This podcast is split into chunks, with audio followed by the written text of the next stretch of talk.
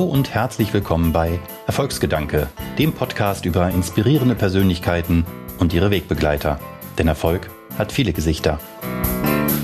Ich bin Björn Weide, CEO beim Fintech-Unternehmen Smartsteuer und spreche heute mit Boris Radke über Kommunikation als Führungsaufgabe, wie man aus Talenten Superstars macht und wie wichtig Resilienz im Umgang mit Krisen ist. Gute Unterhaltung. Kann Boris Bundeskanzler? Oh, ähm, also in, in meiner Abi-Zeitung äh, 2000, äh, im Jahr 2000 gab es eine Umfrage, wer würde am ehesten sich als Bundeskanzler äh, zur Wahl stellen. Und ich habe diese Wahl damals mit 88 Prozent gewonnen. Ähm, Dann also, passt die Frage ja noch besser, als ich dachte. Ich, ich habe die Frage schon öfters bekommen. Ähm, komischerweise bekleide ich ja keinerlei politisches Mandat oder so etwas. Ähm, also ich ich bin halt, ich liebe halt Politik und ich, ähm, ja, also ich habe immer gesagt, eher meine Rolle habe ich bisher immer so gesehen. Ich würde liebend gerne mal den äh, die Kommunikation für einen äh, Kanzlerkandidaten oder eine Kanzlerkandidatin äh, mal einmal leiten. Das war immer so ein Thema, was ich eher im Vordergrund hatte. Ja, super. Und damit herzlich willkommen, Boris Radke. Du bist aktuell Director Corporate Affairs bei Omnio, sprechen wir bestimmt noch, aber hast mhm. eine super spannende, äh, super spannenden Lebenslauf mit Stationen als Business Development Manager, Leiter Kommunikation bei Zalando, Projektleiter für den Finanzvorstand, Chief Information Officer in deiner Karriere. Ähm, also einige Dinge durchlaufen. Wenn du äh, dir eine Visitenkarte basteln müsstest, die das zusammenfasst. Welcher eine Titel stünde denn dann da drauf? Ein Business Developer, der Storytelling kann. Ah, okay. Gut, das ist ein bisschen gemogelt, weil zwei Sachen sind, aber ja, ich glaube, das trifft also, ganz gut. Ich, glaub, ich glaube aber, also ich, ich definiere mich selber als Business Developer, würde ich immer ganz klar sagen. Wenn ich mich entscheiden müsste, bin ich, bin ich für mich immer ein Business Developer. Ja, interessant. Weil darauf zieht nämlich eigentlich die äh, Frage, die Einstiegsfrage ab mit äh, Bundeskanzler. Es ging mir gar nicht so sehr um dein politisch, politisches Engagement, das ist ja fast schon Grundvoraussetzung vielleicht dann doch für den Job, sondern tatsächlich die, die Tatsache, dass du viel in Kommunikationsrollen warst, aber dann doch so unterschiedliche Positionen bekleidet hast und in dem Interview, meine ich, auch mal gesagt hast, ähm, dass das dich auszeichnet und dass das vielleicht auch die, die Superpower, Superpower ist, äh, die dich dazu befähigt, so unterschiedliche Rollen anzunehmen. Also ein bisschen die Frage, können Kommunikatoren jede Art von Führungsaufgabe, weil Kommunikation Führung bedeutet oder Führung Kommunikation bedeutet. Ja, also äh, um ehrlich zu sein, ich glaube mittlerweile, äh, also ich versuche ja den Beweis anzutreten, dass das geht. Ne? Also das war halt, ähm, ich habe ähm, ja, Kommunikation war ja wirklich bei mir eher ein Zufall, dass ich in die klassische Unternehmenskommunikation reingekommen bin. Aber bisher war jeder einzelne Schritt meiner bisherigen, wenn man es so nennen will, Karriere, war immer Zufall. Also da war nie ein Masterplan dahinter, da waren äh, nie irgendwelche großen Ideen dahinter. Ich habe nie studiert oder irgendetwas. Deswegen ist das ja alles irgendwie mit einem gewissen Schuss Naivität alles entstanden. Und ähm, mittlerweile glaube ich ja schon, dass ich einfach weiß, dass ich bei dem Thema Kommunikation sicherlich viele Stärken habe. Ähm, aber eben halt darüber hinaus auch einfach durch meinen Erfahrungsreichtum und durch die ganzen anderen Sachen, die ich in meinem Leben schon erlebt habe, glaube ich schon in der Lage bin, da glaube ich bei vielen Themen einfach einen ganz guten Input geben zu können. Also jetzt sagst du, das war viel Zufall, kein Plan dahinter. Steve Jobs hat mal in so einer berühmten Rede ja von Connecting the Dots, also so ex post rückblickend betrachtet, ja. machen dann viele Dinge vielleicht dann doch Sinn. Ja. Ähm, was, was ist das bei dir? Was ist so rückblickend äh, der die Connection äh, zwischen diesen ganzen Dots? Naja, aus irgendeinem Grund haben Leute mir immer äh, gerne schnell Verantwortung gegeben. Also das war irgendwie schon in meiner Schulzeit so, das war schon ähm, dann, also mein, mein herrlichstes war ja immer mein, mein ich habe mich einmal in meinem Leben beworben auf einen Job zu einer Zeit, als ich noch nicht wusste, was Arbeiten überhaupt heißt und was äh, das Ganze überhaupt bedeutet. Da wollte ich einfach nur einen Ferienjob haben vor meinem Zivildienst. Und das war das einzige Bewerbungsgespräch, was ich in meinem Leben bisher hatte. Und das hat irgendwie dreieinhalb Stunden gedauert. Und ich bin rausgegangen und dachte, auch ein Bewerbungsgespräch dauert dreieinhalb Stunden. Das ist vollkommen normal. Und ähm, naja, und dann vier Wochen später war ich halt Assistent der Geschäftsleitung im Unternehmen und, und hatte halt selber aber überhaupt keine Ahnung von dem, was ich da gemacht habe. Das heißt, irgendwie immer wieder, ähm, obwohl ich eben halt diese, in Anführungsstrichen, Unbekümmertheit hatte, wurde mir trotzdem dann darüber hinaus eben halt immer unheimlich schnell sehr viel Verantwortung gegeben. Was dann teilweise auch manchmal schiefgegangen ist, das habe ich ja auch immer sehr, sehr offen äh, äh, zugegeben. weil ich das erstmal lernen musste, was das eigentlich auch bedeutet und wo das Ganze dann auch wirklich schief gehen kann.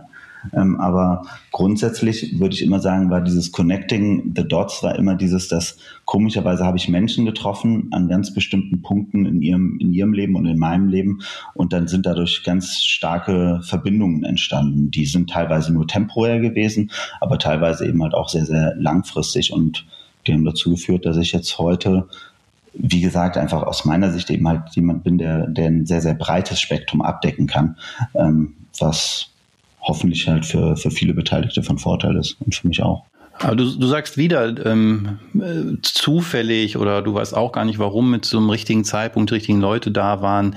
Ähm, ich bin wirklich, glaube ich, ein Mensch, der relativ frei äh, ist von, von esoterischem Gedankengut und dennoch glaube ich, ähm, dass es meistens irgendetwas gibt, ähm, wenn es vielleicht auch unbewusst passiert, vielleicht eine eine Haltungsfrage, eine, wie du auf Menschen zugehst, äh, die genau dazu führen, dass du zum richtigen Zeitpunkt die richtigen Leute triffst. Hast du das mal reflektiert, ähm, ja. was das auch sein könnte, was Leute in dir sehen, dass sie so schnell sofort sagen, auch mangels vielleicht fachlicher Qualifikation auf dem Papier, doch der, der Boris, der kann das trotzdem? Ich glaube immer, das war immer diese brutale Offenheit, ne? Also diese brutal, also das war immer so, dass man gesagt hat, so nach dem Motto, der, der erschlägt einen manchmal teilweise schon mit seiner Offenheit am Anfang und schafft damit dann halt so eine Atmosphäre, wo, wo man eben halt äh, das Gefühl hat, man kann, also er, er ist sehr, also ich bin sehr, sehr schnell transparent und, und dadurch ähm, haben Leute das Gefühl, dass sie mit mir eben halt eine sehr schnell, eine sehr enge Verbindung aufbauen können. Was aber nicht, wie gesagt, das habe ich auch schon ein paar Mal so, so erklärt, dass es halt schon so, dass es manchmal eben halt auch so ein paar, paar negative Effekte eben halt auch hat, weil ich weiß, dass ich eine Gabe habe, würde ich mal immer behaupten, schnell mich mit Menschen, mit Menschen eine Ebene zu finden.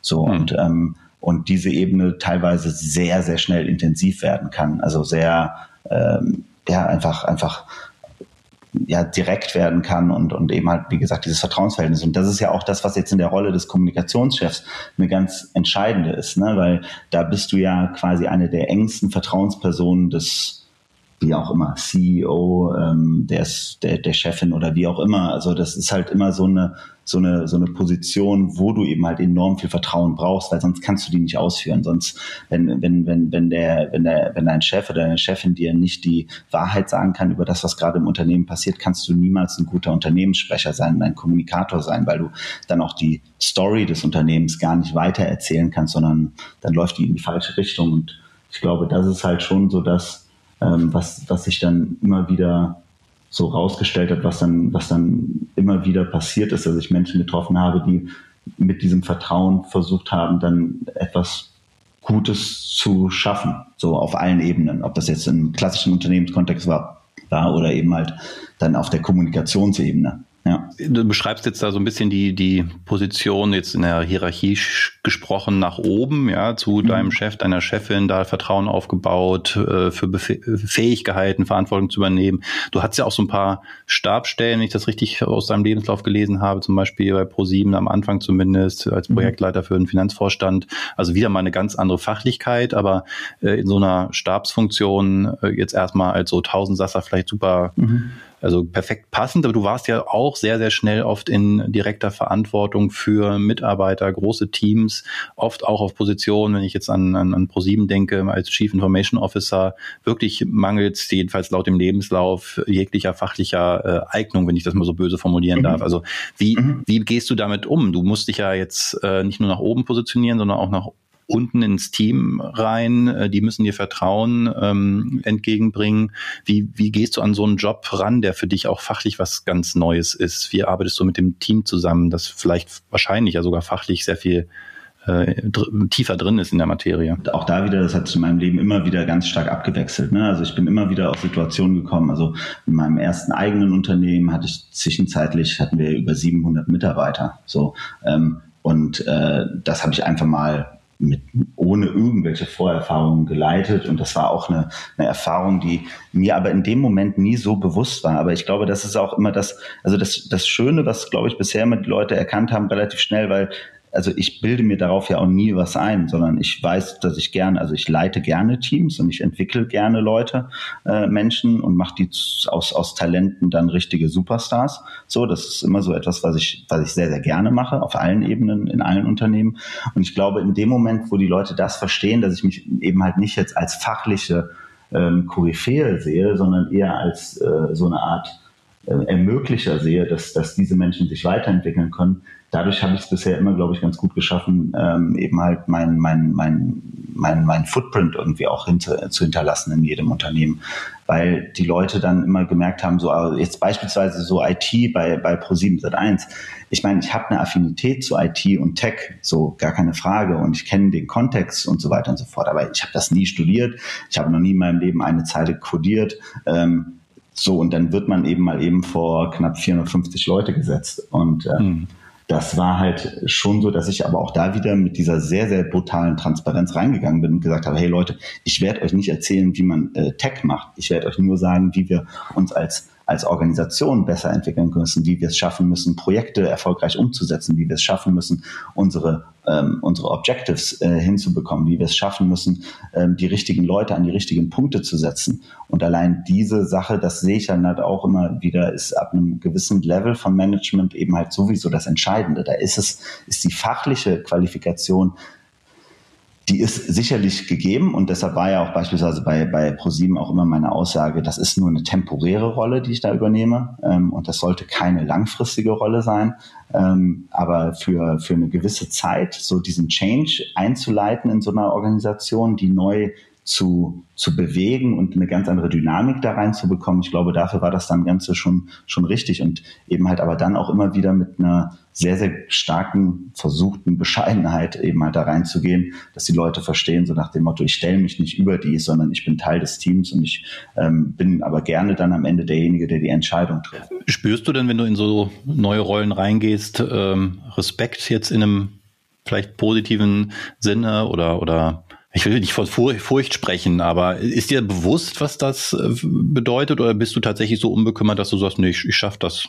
Auf jeden Fall habe ich schon oft genug erlebt. Genau, also ich, ich, ich würde mal behaupten, durch die Erfahrungen, die ich gemacht habe, ob das jetzt auf der privaten Ebene ist oder eben halt auf der beruflichen Ebene, habe ich einfach mittlerweile ein unfassbares Selbstbewusstsein in der Hinsicht. Das heißt, ich kann, ähm, ich würde mal so, so behaupten, ich habe meinen kleinen Werkzeugkasten, mit dem weiß ich, wie ich jedes Problem auf der Welt gelöst bekomme. Also ich habe, also ich kann mich nicht daran erinnern, in den letzten äh, 10, 15 Jahren von der Situation gestanden zu haben, wo ich, nee, Quatsch, 10 Jahre, in den letzten 10 Jahren, von der Situation gestanden zu haben, ähm, wo ich nicht mehr wusste, wie ich die lösen soll. So, sondern das hat sich einfach entwickelt und mittlerweile ist das ja auch so, dass ich einfach sehe, das funktioniert ähm, sehr, sehr gut und das kann ich auch weiterentwickeln und dadurch mache ich mir da auch überhaupt keine Sorgen. Deshalb, also so Angst oder, oder Respekt habe ich auch, dann muss ich immer, ich habe Respekt vor der Aufgabe, sicherlich, aber dass ich mir Sorgen mache, dass ich die nicht bestehe, die habe ich eigentlich nicht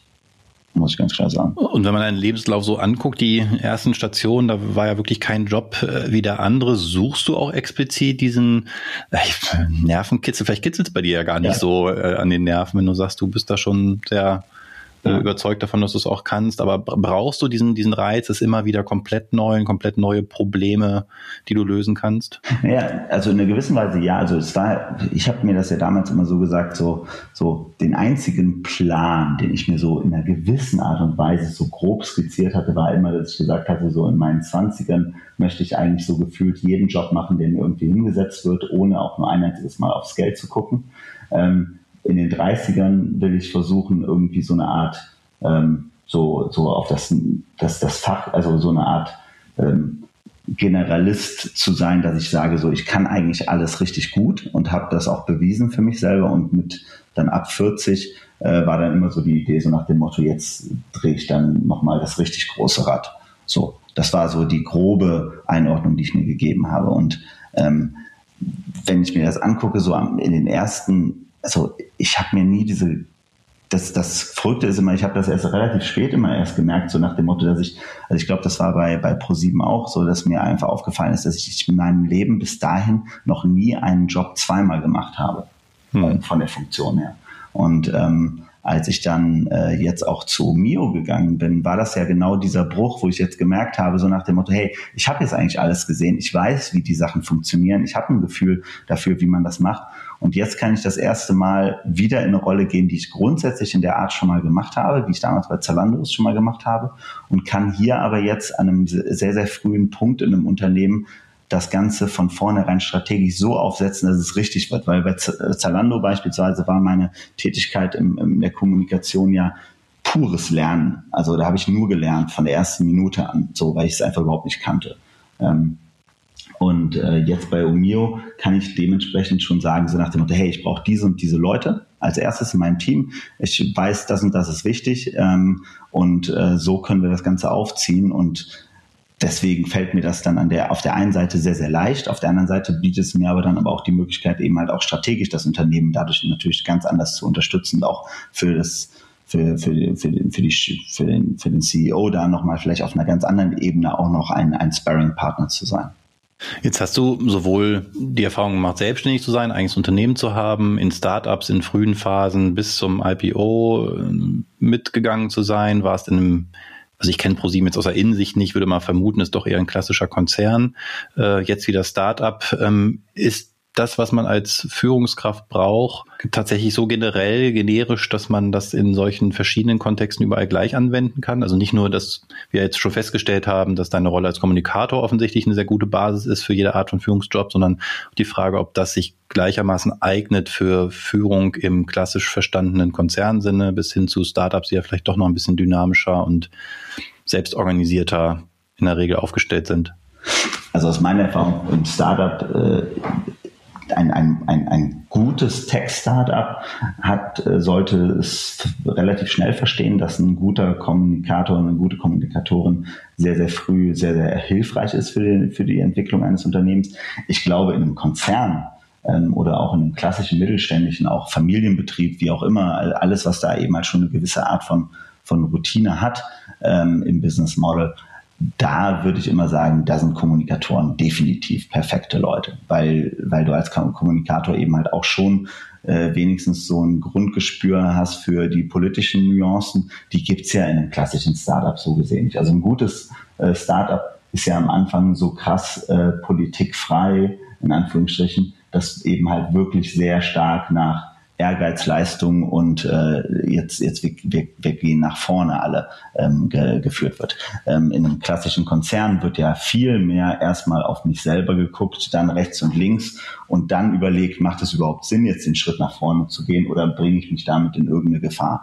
So, hm. ähm, also das ist ja auch das, was ich versuche ja auch irgendwie immer bei, bei, den, bei den Unternehmen, mit denen ich auch ansonsten so zusammenarbeite, einfach sehr stark reinzubringen, dieses modernes Leadership. Also modernes Leadership eben halt was darauf ausgerichtet ist, eben halt Leute zu fördern, Talente zu fördern, sehr, sehr egofrei zu sein. Eine, also das ist ja immer, mein herrlichstes äh, Zitat von, von Steve Jobs ist ja immer dieses so nach dem Motto, wenn du gute Leute einstellst, dann ist das Erste, was du machen sollst, gehen aus dem Weg und sorg dafür, dass sie arbeiten können, dass sie loslegen können und ihren, ihr Talent einbringen können. Und das Schlimmste ist eben halt, das habe ich in ganz vielen Unternehmen gesehen, wenn man versucht, Top-Talente zu holen von außen und denen dann zu erzählen, wie sie arbeiten sollen und man eigentlich denkt, so warte mal, das macht doch überhaupt keinen Sinn. Die kommen ja eigentlich, um eben halt ihre Qualität reinzubringen. Die müssen sich doch nicht in ein vorgefertigtes Korsett setzen, ähm, was unter Umständen eben halt schon in den letzten Jahren nicht mehr zu dem Wachstum oder zu der Entwicklung geführt hat, weswegen man jetzt gerade nämlich diese Top-Talente braucht. Jetzt hast du ja gesagt, du bist jetzt das erste Mal im Grunde wieder in deiner Karriere auf einem Job, äh, den du schon mal hattest. Hast du ein bisschen erzählt, wo, warum auch. Jetzt hast du vorhin einen schönen Satz gesagt, du glaubst, du hast jetzt inzwischen in deinem Werkzeugkoffer äh, genug äh, Tools, um so jedes Problem auf der Welt zu lösen. Ähm, hast jetzt einen Job angetreten in einem Reisestartup und ich weiß nicht, wie lange das, wie lange du vorher schon dabei warst, bis jetzt Anfang des mhm. Jahres mit der Corona-Pandemie wahrscheinlich so der schlimmste denkbare äh, und wahrscheinlich vorher gar nicht denkbare Einschlag kam, den sich so ein Unternehmen vorstellen kann. Ich habe irgendwo gelesen, 95 Prozent Einbruch bei den mhm. Reisebuchungen. Also das ist ja wirklich ein existenzielles Thema und definitiv definitiv eins, was ohne Beispiel bisher war, von jedem zumindest erlebt auf dieser Welt. Der hat so, ein, so eine Situation noch nicht mitgemacht. Wie gehst du mit solchen Problemen um, wo dir vielleicht ja dann doch mal das Werkzeug im Werkzeugkasten fehlt? Wie seid ihr damit bei Omnio umgegangen? also erstmal äh, muss man ganz klar sagen, ja, das war so der absolute Wahnsinn. Wobei andererseits muss ich mal sagen, ich finde ja solche Krisen, auch wenn sich, das sollte man jetzt nicht falsch verstehen, aber ich finde sie ja schon immer wieder cool, dabei zu sein. Also so etwas miterleben zu können, mitten im, im Auge des Orkans zu sein, in so einer Situation und auch wirklich in so einem Reisestartup, genau in so einer Krise zu sein, wo man wirklich innerhalb von ein paar Tagen sieht, oh, krass, das, was da gerade passiert, das wird alles auf den Kopf stellen und oh mein Gott, sind wir überhaupt darauf vorbereitet? Also mhm. diese Form von Krisenmanagement. Ich habe ja direkt das Krisenmanagement bei, bei Omio übernommen. Also ich war gerade ein paar Wochen im Unternehmen. Dann wurde sofort gesagt, okay, ja, wir sehen, hier geht was gerade in die vollkommen falsche Richtung. Ähm, Boris, äh, du, du bekommst jetzt hier die Verantwortung, Krisenkommunikation, also Krisenmanagement für die gesamte Company. Ähm, übernimm das einfach mal. Hier sind noch die zwei, drei Leute. Ähm, kümmere dich darum, dass das Ding jetzt so schnell wie möglich im Griff ist. Und ähm, das also ja, auf der einen Seite ist das natürlich eine, eine Krise, die noch nie gegeben, die es noch nie gegeben hat. Aber wenn ich jetzt wieder auf den Werkzeugkasten komme, ist es halt im Endeffekt so, dieser Werkzeugkasten hat einen riesengroßen Vorteil. Der ist robust. Ähm, der ist auf alles eigentlich aus meiner Sicht mittlerweile universell adaptierbar. Also das heißt, also wie, wie geht man in so einer Krise um? Man sieht halt, okay, das äh, Business Model fliegt uns um die Ohren, wir verlieren eigentlich die Geschäftsgrundlage innerhalb von Tagen. Ähm, wie gehen wir damit jetzt um? Haben wir genug Geld? Kommen wir damit klar? Ähm, brauchen wir jetzt Geld? Ähm, äh, wie sind wir, ähm, wie, wie schaffen wir es, dass unsere Mitarbeiter äh, sicher, ähm, äh, also sicher sein können zu der Zeit, ähm, zum größtmöglichen äh, Ausmaß? Und ähm, wie gehen wir dann im nächsten, im letzten Schritt dann auch mit unseren Kunden um in so einer Situation? So und ähm, in der Kommunikation ist das dann aus meiner Sicht dann, da, das war der riesengroße Vorteil, dass ich eben halt schon diese ganzen Erfahrungen gemacht habe in meinem Leben, dass ich da einfach sagen konnte, okay, das Wichtigste ist jetzt gerade interne Kommunikation. Also es gibt, eh ist immer mein Mantra, dass die interne Kommunikation der zentrale Baustein einer jeglichen Unternehmensstrategie heutzutage sein muss ähm, weil sie einfach äh, die einzige Möglichkeit ist, eben halt die Leute so aufzuladen, dass sie verstehen, warum sie für das Unternehmen arbeiten, warum sie an die Vision des Unternehmens glauben und warum sie auch dazu führen, dass eben halt tolle andere Leute zu dem Unternehmen dazustoßen und dadurch das Unternehmen immer weiter besser machen und das auf Dauer. Ähm, und da geht sie eben halt nur mit interner Kommunikation. Und wir sind halt wirklich dann innerhalb von 0, nix an den Punkt gekommen, wo wir gesagt haben, okay, wir haben gerade eine tolle neue Strategie kommuniziert ähm, super. Wir haben vorher eine Mitarbeiterbefragung gehabt, die war echt nicht positiv. Ähm, und die Leute haben gesagt, nach Motto, ihr wechselt eure Strategie ein bisschen schnell immer wieder. Und im Endeffekt kommen wir da an, kommunizieren die Strategie und vier Wochen später kommt Corona und de facto war jegliche Strategie im Arsch. So. Und wie kriegst du es hin, dass du jetzt in so einer Situation die Leute wieder eingefangen bekommst und du hast die Leute nicht mehr vor Ort. Also wirklich ganz schlimme Sachen, äh, die, die zu, zur, zur gleichen Zeit passieren. Und da haben wir dann, also Naren und ich, also der Gründer von, von, von Omio oder Go Euro, ähm, und ich, wir haben dann halt äh, im Endeffekt ganz schnell so ein paar Grundprinzipien aufgestellt. Und das eine war halt eben halt in der Kommunikation, dass wir gesagt haben, volle Transparenz, absolute Erhöhung der Frequenz, also so viel Frequenz wie nur möglich und belastbare Aussagen, also konkrete Aussagen nur. Ähm, und das waren so die drei Sätze, die wir uns äh, aufgeschrieben haben, wo wir gesagt haben, so die befolgen wir jetzt. Das heißt, wir haben dann auch zweimal in, in der Woche All-Hands-Meetings gemacht, wo wir einmal so ein bisschen sagen, was passiert diese Woche und einmal in der Woche dann auch nochmal gesagt haben, so das sind die erfolgreichen Themen, die gerade passieren. Dazu auch immer noch ein paar Updates zu, gehen wir jetzt in Kurzarbeit, äh, wie gehen wir mit bestimmten kritischen Situationen um und so weiter und so fort. Also diese ganze Form der Updates äh, den Mitarbeitern gegeben haben. Und ähm, darüber hinaus haben wir noch so drei Phasen definiert ganz früh, dass wir gesagt haben, so okay, erstmal so die erste Phase ist halt Adapt and Acknowledge. Ne? Also wir müssen erstmal überhaupt verstehen, was passiert hier gerade und wir müssen akzeptieren, dass das, was da gerade passiert, alles das, was in der Vergangenheit passiert ist, auf den Kopf stellt. So, dann heißt es, Zweite Phase ist dann halt dieses Manage and Navigate Through, also wo wir dann einfach im Endeffekt äh, gucken müssen, okay, haben wir genug Geld? Ähm, wie gehen wir, wie kriegen wir den Kundenservice hochgefahren? Ähm, wie kriegen wir die richtigen Informationen von unseren Providern, wenn die jetzt irgendwie alle, wenn alle Leute alle Reisen canceln überall in Europa, überall auf der Welt. Wie kommen die mit unserem Kundenservice klar? Wie kommt unser Kundenservice mit, mit, den Providern klar, damit die jeweiligen Policies, die ja überall auf der Welt anders waren, in dieser ersten Phase von der, von der Krise, wo jedes Unternehmen, das eine Unternehmen hat, sofort Stornierung zugelassen. Die anderen haben gesagt, nee, ihr kriegt nur Voucher und so weiter. Also dieses ganze Dickicht zu dadurch zu navigieren, war so die zweite große Phase. Und die dritte Phase, und da sind wir jetzt gerade drin, ist halt looking ahead. Also wie kommen wir jetzt eigentlich aus dieser Krise raus und wie wie müssen wir unser Geschäftsmodell jetzt adaptieren, dass wir eben halt trotzdem weiterhin erfolgreich sind und wieder auf den, auf den Pfad zurückkommen, auf dem wir vorher waren, nämlich ein sehr stark wachsendes Unternehmen zu sein. Glaubst du, dass wir in Summe und insbesondere die Reisebranche wieder auf den Pfad von vorher zurückkommen kann? Also ich glaube zum Glück nicht, ähm, äh, um ehrlich zu sein. Das ist, hört sich jetzt ein bisschen ungewöhnlich an, aber ich glaube, dass durch diese Krise bestimmte ähm, äh, Trends nochmal verstärkt werden. Also ich glaube, die, die Flugbranche wird es wesentlich härter treffen als jede andere Branche. Ich glaube, die Flugbranche wird es generell länger brauchen, aber dadurch, dass eben halt auch der Nachhaltigkeitstrend vorher ja schon eingetreten ist, werden Leute jetzt sich nochmal ein zweites Mal nochmal genauer überlegen, macht es Sinn, mit dem Flugzeug zu reisen? Also ich glaube, dass vor allen Dingen jetzt im Bereich Geschäftsreisen wird das einen enormen Effekt haben.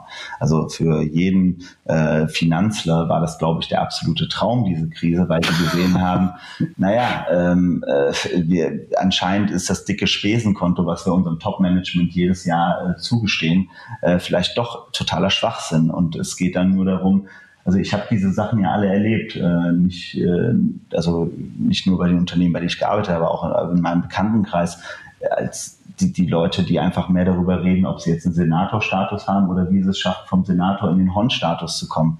So diese, diese Absurdität gibt's ja immer noch und die wird jetzt mhm. endlich, glaube ich, ganz schön stark gekillt werden. Also ich glaube, an der Stelle werden wir einen sehr positiven Effekt aus der Krise haben. Auf der anderen Seite ähm, haben wir aber ein paar andere Trends. Also ich glaube, also unsere Assumption ist aktuell, dass die, die Reisebranche erst in zwei Jahren wieder da ist, wo sie 2019 war, vom ähm, Volumen in Sachen Euro. Ähm, wir glauben aber schon, dass der Split auf die verschiedenen ähm, äh, Bewegungen, Transportmittel eben halt schon sehr stark variieren wird. Und wenn wir jetzt in einer Situation wären, wo wir in Europa ein liberales ähm, äh, äh Bahnnetz hätten, so, glaube ich, würde das gerade für Europa ein, ein Traum sein, diese Corona-Krise, weil endlich der Shift Richtung äh, ähm, Zug und Bahn äh, wäre viel einfacher machbar. Leider befinden wir uns ja immer noch im Mittelalter hier in Sachen Bahnsituation äh, hier in Europa mit äh, diesen ganzen alten ähm, großen Unternehmen, die nichts Besseres zu tun haben, als ihre eigenen Funde zu verteidigen, wie Deutsche Bahn, SNCF und so weiter und so fort. Ähm, was wirklich nicht schön ist und was auch uns als Kunden, glaube ich, echt viel Schmerzen bietet, ne? dass wir einfach nicht einfach mal so sagen können, ich möchte jetzt von Berlin nach Madrid äh, mit dem Zug und das ist eigentlich eine geile Reise und das ist eigentlich ein Roadtrip und den möchte ich eigentlich zelebrieren. Nein, da gibt es tausend Möglichkeiten, wie man, wie die Bahnverbände, die es dazwischen gibt, die das, äh, das Konsumentenleben so schwer wie möglich machen. Und da wollen wir mit Omio ja reinsteigen, aber das muss man sagen, das ist auch ein Kampf, der ist ganz schön heavy, um es mal so auszudrücken. Ja, also das heißt, ich glaube schon, die Reisebranche wird zurückkommen. Ich glaube aber auch, sie wird anders zurückkommen. Und ich glaube, ähm, wenn, wenn, wenn die ähm, nachhaltigeren Geschäfts-, äh, ähm, Transportmittel nicht äh, jetzt diese Krise auch als Chance verstehen, ähm, dann wird es leider natürlich auch viele Leute geben, die wieder aufs Auto zurückgreifen, was aus meiner Sicht die absurdeste Variante dieses, dieser ganzen hm. Krise wäre. Ja. Jetzt sprachst du gerade von, von Kampf, ist ganz schöner Kampf, hast aber vorhin auch schon ähm, äh, man hörte fast so ein bisschen das, das Funkeln in deinen äh, Augen, ähm, dass diese Krise jetzt auch ähm, insofern spannend ist, weil sie einmalig ist, man eine Menge lernen kann. Und ich würde gerne mal ein bisschen nochmal eine Ebene tiefer eintauchen in die Frage, wer ist, wer ist dieser, dieser Boris, der so ein Gefallen findet an dem immer wieder Neuanfangen, an äh, auch solchen Krisen und da noch irgendwie das Funkeln in den Augen hat, um, mit dem Versuch, sie zu lösen.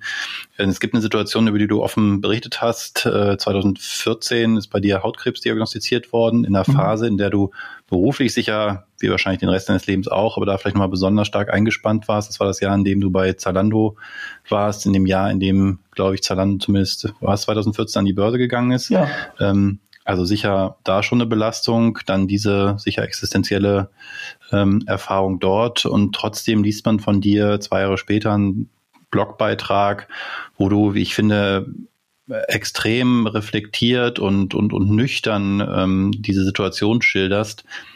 Ist das dieser Umgang mit Krisen dort gewachsen oder warst du vorher schon vom Typ her so veranlagt, dass du dann auch mit dieser persönlichen Krise so gut von außen jedenfalls betrachtet umgehen konntest? Ich glaube auch da wieder, das baut alles aufeinander auf. Ich glaube, ich hätte die Krise 2014 nicht geschafft, wenn ich nicht die ganzen anderen Krisen vorher schon gemeistert hätte. Also um ehrlich zu sein, die schlimmste Krise in meinem Leben war sicherlich 2010. Also 2010 war als Jahr für mich wirklich, das war das, das ultimative Fuck-up-Jahr, weil im Endeffekt innerhalb von kürzester Zeit mein gesamtes Leben äh, privat und beruflich vollkommen an die Wand gefahren ist. Ne? Also ich bin damals ähm, aus äh, einem sehr, sehr schwierigen Umfeld gekommen. Ich war damals ähm, so der Manager für Deutschlands größten Eventmanager. Ähm, und äh, das war eine enorme Herausforderung. Das war hier in Berlin und Barcelona und Südfrankreich.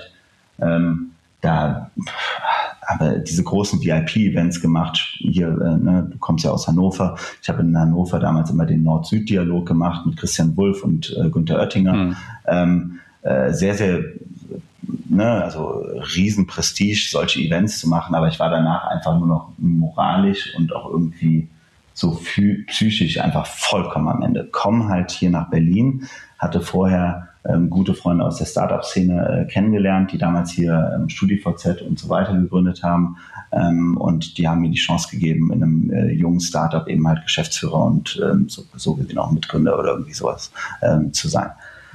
Und ähm, um ehrlich zu sein, hätte ich damals eigentlich, ich hätte diesen, diesen Job gar nicht antreten dürfen, weil ich war zu dem Zeitpunkt schon echt gar nicht vollkommen in der Lage dazu, weil ich einfach noch vollkommen äh, exhausted war. Und ähm, dann äh, ist innerhalb von ein paar Monaten, also A ist das Geschäftsmodell nicht wirklich, äh, also es war ein Online-Magazin, äh, das war nicht wirklich nachhaltig. Ähm, ich war aber quasi gefühlt aus meiner Sicht für viel zu viele Sachen dort verantwortlich, was ein absoluter Fehler von meiner Seite war, dass ich mir das überhaupt habe aufschwatzen lassen. So. Ähm, und äh, bin dann halt, äh, dann, dann ist um mich herum alles zusammengebrochen. Da habe ich mich von meiner damaligen Partnerin getrennt, äh, dann ist mein Vater sehr schwer krank geworden, dann hat meine Bank, weil eben halt noch die Finanzkrise war, hat meine Bank gesagt, okay, du hast jetzt seit äh, ein paar Monaten nicht mehr dein, äh, also ich konnte mir mein Gehalt nicht auszahlen, äh, dann hat meine Bank äh, mir meinen äh, damaligen Kredit von meinem Startup äh, ähm, äh, gekündigt, also kündigen wollen. Äh, das heißt, innerhalb von 0, nix stand ich halt quasi mit all, alles um mich herum hat gebrannt. So und ähm, das war die einzige Phase in meinem Leben, wo ich wirklich mal ein paar Tage wirklich mit ähm, Panikattacken auch äh, im Bett lag. So und ähm, das war schon überaus dramatisch, weil wie gesagt, mein Vater lag im, im Sterben zu dem Zeitpunkt schon. Der so mein engster Freund war und mein bester Freund immer war und der wichtigste Mensch in meinem Leben zu dem Zeitpunkt. Und ähm, das war einfach der absolute Horror, was ich da, also, weil dann war, hat mein, hat die Firma, mit der ich da gearbeitet habe, hat mir dann halt sehr schwere, schwere Vorwürfe gemacht. Ähm, Staatsanwaltschaft war hinter mir her, es gab eine Pressemitteilung, Boris Radke äh, entlassen äh, wegen äh, unsauberen äh, Sachen und so weiter. Ich war gefühlt sechs Monate eigentlich nicht zurechnungsfähig in dieser Situation. Ähm, also wirklich die, der absolute Horrormoment. So und genau in dieser Phase kam durch Zufall eben halt ein alter Kindergartenfreund auf mich zu und meinte so, ja, ich bin hier gerade in so einem ähm, Startup angekommen. Ich hatte dir ja vorher erzählt, ich hatte, war, war in einem anderen Unternehmen, da bin ich aber nach zwei Monaten wieder gegangen und jetzt bin ich hier bei so einem Online-Startup, wir verkaufen Schuhe online. Und da habe ich gesagt, so, ja, so ein Schwachsinn, das macht doch kein Mensch. Also, also wer, wer, welche Frau ist so doof und kauft Schuhe online? Also das muss man mir erstmal erzählen. Mit meinem damals hochgradig digitalen Verständnis. Und ähm, naja, und dann bin ich äh, wirklich, also ich war immer noch, also ich wusste, normalerweise hätte ich gesagt, ich bin jetzt die nächsten zwei Jahre nur mit Gericht und mit Privatinsolvenz und ähm, Familientragödie und allem beschäftigt, ähm, sitze ich da und sage dann halt so, ja, ich kann euch vielleicht ein bisschen helfen da bei, Zalando, keine Ahnung, was ihr da macht. Äh, ich kann euch helfen, wie man ein Logistikzentrum baut Habe ich das vorher schon gemacht? Nein, aber ich kann natürlich sagen, sagen, wie man äh, an die politischen Kontakte kommt. Ich kann es sagen, wie man ähm, äh, es aufbaut, dass man so, ein, so einen Prozess hinbekommt und so weiter. Das kriege ich schon irgendwie hin. Und so bin ich dann bei Zalando angekommen. Ich habe am Anfang einen äh, 30-Tage-Vertrag bekommen bei Zalando. Das muss man immer sagen. Also Ruben, weil kein Mensch hat mir ja damals vertraut, weil alle diese Story gehört haben, dass ich da so im Bösen dabei aus Berlin rausgejagt wurde sozusagen. Und ähm, mir hat ja niemand vertraut. So. Außer eben halt mein, mein, mein Kindergartenkumpel, der halt gesagt hat, ja, gib dem doch mal eine Chance, vielleicht klappt's ja. Naja, und dann ist daraus dann halt einfach eine enorme Erfolgsgeschichte geworden. Aber dann, dann ist anderthalb Jahre später mein Vater gestorben, was dann halt auch nochmal sicherlich absolut, äh, also gerade in der Phase, wo wir das zweite Logistikzentrum für Zalando äh, gebaut haben, ähm, ist mein Vater dann halt gestorben. Und danach, ich werde nie vergessen, ich glaube, der Tag, nachdem mein Vater gestorben ist, habe ich Ruben angerufen, hier den, einen der Co-CEOs von Zalando und habe gesagt, so Ruben, weißt du was, jetzt bin ich wieder befreit. Ich habe eigentlich alles hinter mir gelassen. Ne? Ich habe auch damals da das alles mit dem Gericht, habe ich alles geregelt während der Zalando-Zeit, also parallel äh, noch meine Sozialstunden während der Arbeit abgeleistet und so weiter und so fort. Alles irgendwie in den Griff bekommen und ähm, meinte dann so, jetzt bin ich wieder bereit für Verantwortung. So. Und er guckte mich nur an und meinte, ja, du hast gerade mal einfach die zwei größten äh, Logistikprojekte in der Geschichte des Unternehmens geleitet. Es ist nicht so, als wenn du wenig Verantwortung gehabt hättest, hm. aber wenn du willst, kriegst du mehr. So, und dann äh, schrieb er mir, ich glaube, eine Stunde später eine E-Mail an alle, so nach dem Motto, Boris wird neuer Kommunikationschef von Zalando. Und ich so, what the fuck? Also das, das wollte ich ja gar nicht. ich weiß überhaupt nicht, wie Kommunikation macht. So, und dann kam ich irgendwie in dieses Kommunikationsthema rein, dann waren das irgendwie zwei Jahre ja wirklich gefühlt nur ähm, Krisenmanagement, weil wir einen Shitstorm nach dem anderen hatten äh, bei Zalando und dann ähm, kommen wir an den Punkt, wo wir in den Börsengang reingehen und wir fangen wirklich an, ich glaube, das war die Woche, in der wir den die ITF rausgesetzt haben, also die, die Intention to Float, also dass wir jetzt bereit sind, in diesen Prozess einzusteigen. Und in dem Moment äh, kam meine damalige Partnerin äh, zu mir und meinte halt so, ja, du hast da am, am Rücken irgendwie so ein, so ein Muttermal. Und ich sage so, oh, scheiße, ich weiß, dass Muttermale bei mir eine ganz kritische Sache sind. Das wurde mir immer schon von meinen Ärzten gesagt. Also vor der Arbeit gehe ich mal kurz zum, äh, zum Hautarzt, lass mir das wegmachen, so wie immer, und da wird schon nicht sein. So. Ja, und dann äh, bekam ich wirklich äh, eine Woche später dann die Diagnose schwarzer Hautkrebs, ähm, auch schon in einem Stadium, was eben halt nicht mehr einfach war. Ähm, habe mich dann, also das während der Phase, wo wir an die Börse gehen sollten und ich verantwortlich für die Kommunikation war, riesen eine riesen Prozess dahinter gefahren wurde, wo ich zum Glück ähm, super Leute um mich herum hatte, die das alles sehr, sehr gut aufgefangen haben ähm, und auch mit Zalando einfach ein, ein traumhaftes Umfeld hatte, wo die Leute das also mich in allem unterstützt haben. Aber ich habe trotzdem alles weitergemacht. Also ich habe sogar noch auf meinem äh, auf dem Weg ins in den OP habe ich noch äh, E-Mails geschrieben. Das werde ich auch nicht vergessen. Das war auch nicht cool. Äh, ich glaube, mein, mein Team fand das auch echt freaky damals, äh, weil die gesagt haben, so, das kann ich mir Alter, vorstellen, ja. Alter, es geht jetzt hier um dein dein Leben. Aber ich habe das überhaupt nicht so gesehen. Also das war überhaupt nicht bei mir bewusst in dem Moment, wie kritisch die Situation eigentlich war. Und äh, dann kam halt die nächste Diagnose dann im Anschluss daran, dass sogar auch noch Metastasen schon sich entwickelt hatten. Also es war dann wirklich, ja, dann kamen dann die Ärzte zu mir und meinten so, so nach dem Motto, jetzt ist ihre Überlebenschance noch so 50 Prozent für die nächsten fünf Jahre.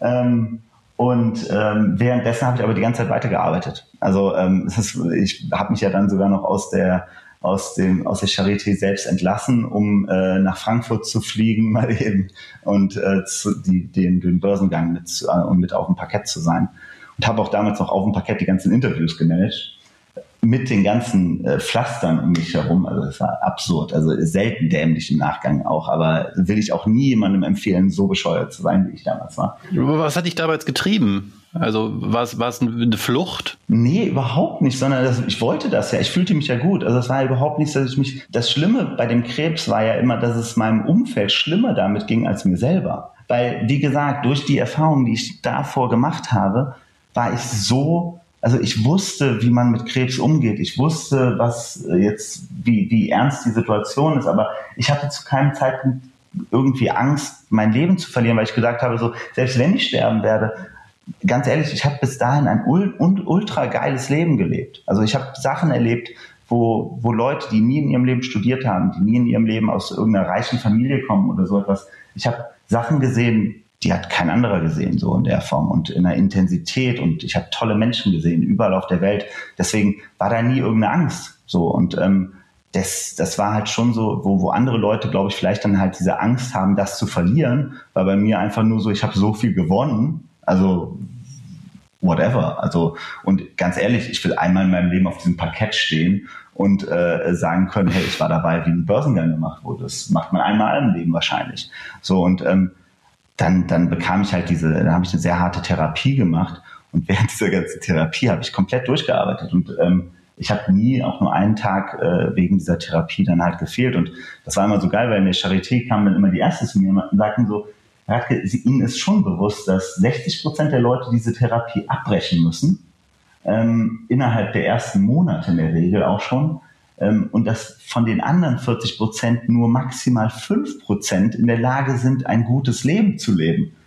Und ich so, ja, aber mein Gott, das kriege ich schon hin. Also ähm, das sehe ich überhaupt nicht als das Problem. Ja, jetzt hast du ja gerade gesagt, du würdest das keinem anderen empfehlen. Es klingt so, wie du es erzählst, aber fast danach, als war es dein, vielleicht dein, dein Erfolgsfaktor, dass du, ja. du hast das in dem Blogbeitrag beschrieben, als du hast es nicht zu dem Zentrum deines Lebens gemacht, diese ja, Krankheit.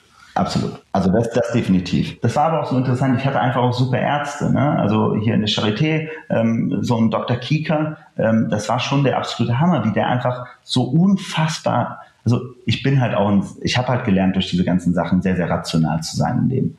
Ähm, und, ähm, äh, und der saß halt vor mir und sagte so, so nach dem Motto, ja, aber ganz ehrlich, Leben, also klar, ich kann Ihnen jetzt die Statistiken hinlegen und so weiter, wie hoch die Chance ist, dass Sie das überleben.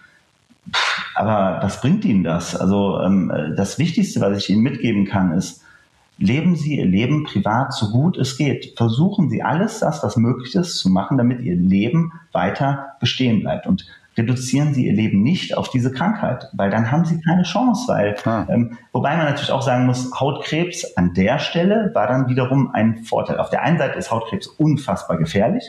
Auf der anderen Seite hat es einen großen Vorteil, dass man jetzt nicht, wie jetzt bei Lungenkrebs oder mein Vater hatte damals Kehlkopfkrebs, so, dem wurde der Kehlkopf rausgenommen. So, das ist da, da ist das Leben, also da ist, da, da reduziert man Lebensqualität auf ein Level, das war unfassbar. Ich hatte das Risiko, dass ich meinen rechten Arm verliere durch diese ganzen äh, Operationen, aber das war ein Risiko, was ich bereit war einzugehen und ich habe es ja auch hinbekommen. Also ich habe bis heute keinerlei Nebenwirkungen bekommen, obwohl alle mir gesagt haben, du wirst dein Leben lang nie wieder Basketball spielen können, Fußball spielen können, Tennis spielen können und so weiter und so fort.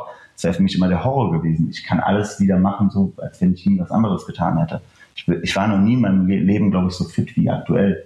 Und ähm, das ist halt aber etwas, was, was absolut entscheidend war, dass ich einfach gesagt habe, ich will mein Privatleben behalten, ich will ähm, weiter, ähm, äh, ich will weiter arbeiten, ich will weiter unviele, unfassbar viele soziale Kontakte haben ähm, und ich will gar nicht über die Krankheit reden. Die meisten Leute bei Zalando bis zu diesem Blogbeitrag wussten ja überhaupt nicht, dass ich krank war in der ganzen Zeit. Jetzt hast du in so einem Nebensatz gesagt, das Verrückte war, dass eigentlich für deine, für dein Umfeld diese Situation belastender war als für dich selbst. Ich selbst ähm, kenne es nur aus der anderen Perspektive. Ähm, mein großer Sohn hatte mal eine Veränderung am Knochen, wo lange mhm. nicht klar war, ob das bösartig oder gutartig war, mit äh, drei Ärzte, fünf mhm. verschiedene Meinungen und so, waren wirklich sehr belastende Wochen oder Monate, ähm, möchte ich bitte nicht normal erleben.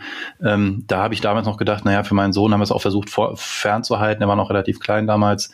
Ähm, der versteht einfach noch nicht, äh, um was es da geht. Da hat mich das nicht so gewundert, dass es vielleicht für uns als Eltern belastender war als für das Kind. Aber wo, worauf führst du das bei dir zurück, dass du eigentlich selbst damit besser umgehen konntest als deine, als dein Umfeld? Ähm, das hört sich immer so lustig an, aber dieses Wort Robustheit ist am Ende so für mich so eins der entscheidendsten, äh, was man irgendwie im Leben schaffen muss, egal, egal ob das privat ist oder beruflich ist. Man muss da, dafür kämpfen, äh, robust zu sein äh, für, für alle Themen, die passieren können, weil das zeigt uns ja jetzt dieser Corona-Schock. Das zeigen uns Sachen wie der 11. September. Das zeigen uns aber auch all die anderen Sachen, die in unserem Leben passieren können, mit verlorener Liebe, mit äh, äh was, was, was, was ich alles so passieren kann.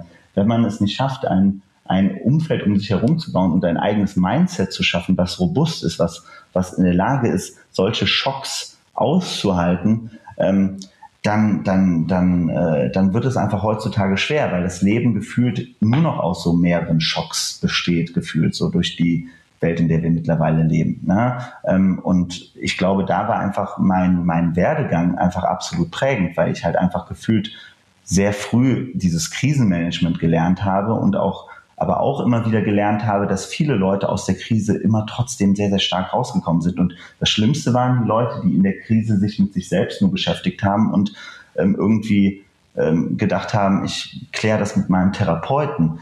Ähm, und das waren halt immer so Sachen, wo ich immer gesagt habe, so, so, hey, nee, du musst einfach nur eine gute, also ich, du musst das bestmögliche Verständnis für das haben, was dich zu dem gemacht hat, wer du bist.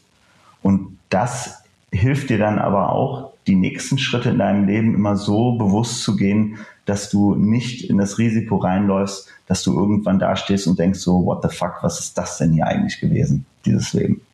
Jetzt habe ich trotzdem immer noch diese Frage, wie, wie kamst du dahin, wenn ich mir überlege, dass einige von den Dingen, wie du sie gestellt hast, bis hin zu der abgeklärten Haltung zu sagen, in, trotz junger Jahre, die du damals ja nur alt warst, äh, ich habe doch so ein super Leben gehabt, da kann ich mich jetzt gedanklich schon mal von ein bisschen befreien, äh, dass es jetzt so ganz schrecklich wäre, wenn es zum Äußersten käme. Das entwickeln die meisten Menschen nie. Äh, andere brauchen ihr ganzes Philosophenleben lang, um dahin zu kommen. Ähm, gab es Personen, von denen du dir das abgeguckt hast, ähm, Situationen noch in früherer Kindheit, die dich so früh so, ich, ich, mir fällt kein besseres Wort als abgeklärt ein, ähm, gemacht ja. haben? Also wie gesagt, ich glaube immer, mein, mein, sicherlich mein größtes Asset ist immer gewesen, dass ich aus einer tollen Familie komme. Ne? Also ich habe einfach ähm, meine, äh, meine Mutter und ihre zwei Schwestern, also drei, bin halt quasi davon drei Frauen äh, großgezogen worden mit noch meiner Großmutter, die mütterlicherseits, äh, die bei uns zu Hause gewohnt haben. Das heißt, und mein Vater war halt quasi so der einzige Mann neben mir im Haushalt. Äh, und, und äh, weil meine beiden äh, Tanten hatten auch noch beide jeweils äh, Töchter. Ähm, das heißt, wir waren halt wirklich so eine reine äh, Frauenfamilie äh, so geprägt und dann war ich quasi so der, der kleine Prinz, der da irgendwie drin aufgewachsen ist. So und ich habe aber immer diesen, diesen unfassbar krassen Zusammenhalt der Familie gespürt. So, egal was passiert ist, diese, diese, diese, diese Familienliebe und dann eben halt auch diesen Vorteil zu sehen, eben halt auch ein Paar mit meinen, mit meinen Eltern, die halt einfach sich bedingungslos geliebt haben ihr Leben lang. So, und das war halt, äh, ich äh, glaube schon so als, als, als Grundstock, um eben halt so abgeklärt zu sein, weil ich eben halt immer wusste, so ich, also das war nie, also wir waren nie irgendwie wohlhabend als Familie, würde ich mal so behaupten.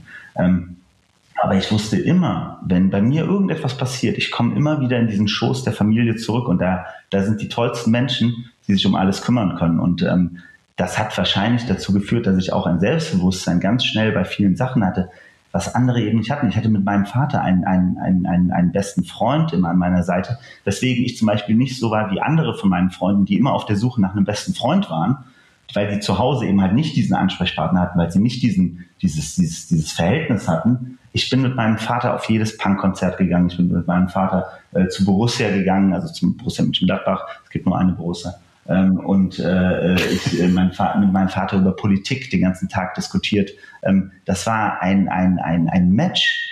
Das war der Wahnsinn. So und ähm, da muss ich immer nur sagen, das ist halt so, dass, dass das, glaube ich, auch etwas ist, was ähm, mir eben halt diese enorme äh, äh, Vertrautheit und auch dieses Selbstbewusstsein auch ermöglicht hat, weil, wie gesagt, ich, da, da gab es keine, keine Angst, irgendetwas zu verlieren, weil ich immer wusste, die sind immer da und die lieben sich und äh, wir lieben uns und ähm, das steht. Jetzt hast du vorhin einen ganz tollen Satz gesagt, äh, dass dein Anspruch ist, aus Talenten im beruflichen Kontext jetzt Superstars äh, zu machen. Ähm, ich höre so ein bisschen den Connect raus im Sinne eines, eines Weitergeben deiner eigenen positiven Erfahrungen, ähm, die du gemacht hast im Leben, vielleicht jetzt auch sogar rückblickend bis hin in die eigene Familie und die Kindheit. Ähm, ist das ein Treiber zu sagen, ich hatte viel Glück im Leben, trotz aller Krisen ähm, und möchte davon was weitergeben und es anderen auch ermöglichen? Grundsätzlich ja, wobei ich jetzt, also ich habe immer gesagt, so je nachdem, wie mein Leben läuft, würde ich immer gerne später nochmal Lehrer sein. So definitiv. Also das fände ich immer toll, genauso wie Fußballtrainer sein oder genauso wie äh, eben halt eben halt ein Team bauen äh, in einem Unternehmen. Das ist für mich immer die gleiche Funktion, weil ja, ich glaube schon, dass ich das ganz gut kann und dass ich auch dadurch, also jetzt einfach auch sehe, wie viele von den Leuten, mit denen ich gearbeitet habe, daraus sehr tolle Karrieren entwickelt haben, ähm, gibt mir oder auch einfach nur ein tolles Leben haben. Das war eigentlich noch viel wichtiger als eine tolle Karriere. Ähm, und ich glaube, das ist halt schon so das, wo ich hoffe, dass ich da eben halt einen Beitrag leisten kann. Aber auf der anderen Seite muss ich ganz klar sagen, ich komme jetzt auch, also wenn, wenn ich mir heutzutage äh, uns alle angucke, dann habe ich das Gefühl so nach dem Motto, okay, jeder will gefühlt äh, Mentor werden, äh, jeder will irgendwie Coach werden. Ähm, und das muss ich dann schon sagen, so da, das ist dann halt für mich jetzt nicht das, das alles Entscheidende. Es geht halt einfach nur darum, ich will, ich will sinnvolle Beziehungen zu Menschen aufbauen. Und äh, egal, ob das jetzt auf der beruflichen Ebene oder der privaten Ebene ist, das ist halt so das, was, was am Ende des äh, Leben ja am meisten ausmacht. Und wenn ich das dann teilen kann mit jungen Leuten, ähm, also ich, nehme jetzt gerade wieder das Beispiel mit Omio. Ne? Ich habe meine erste Person jetzt eingestellt, noch während der Krise. Das heißt, äh, Mai Wen ist eine Französin, die habe ich ähm, die, hat, die hat nie einen Tag Office bisher gehabt. Ne? Also die haben wir eingestellt und dann, also ich hatte ein Bewerbungsgespräch mit der und danach haben wir sie eingestellt und dann kam Corona und äh, bevor, also, dann waren wir schon im Homeoffice und seitdem sehen wir uns nur jeden Tag virtuell. So, ähm, das ist ja eine total absurde Situation, aber das war auch da wieder eine, eine Person, wo ich gesagt habe, die, die bringt diese Kombination mit jung, enorm ehrgeizig, ähm, ist noch nicht perfekt in allem so, ähm, aber eben halt so, so, so ein roher Diamant, den ich jetzt super gut schleifen kann und die ich einfach über die nächsten zwei, drei Jahre zu dem ausbilden kann, wo ich glaube, dann ist die wahrscheinlich eine der besten inter, also internen Kommunikationspersonen, die ich mir vorstellen kann.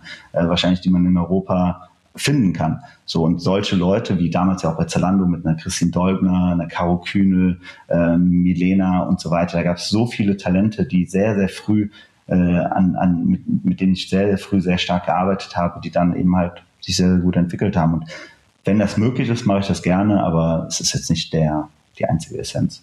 Ich habe jedenfalls eine Menge mitgenommen und eine Menge gelernt und dafür danke ich dir ganz herzlich. Ich hoffe, das geht auch äh, den meisten Hörern dieses Podcasts so. Ich danke dir für diese Offenheit in diesem Gespräch. Die hast du von Anfang an äh, betont, dass du die hast und die hat man in jedem Satz von dir wahrgenommen. Dafür danke ich dir ganz herzlich. Ja, und hoffe, dass wir uns äh, spätestens nach Corona auch mal persönlich äh, sehen ähm, und in Kontakt bleiben. Freue mich drauf und wünsche dir bis dahin alles Gute. Vielen Dank, Björn. War ein tolles Gespräch. Danke.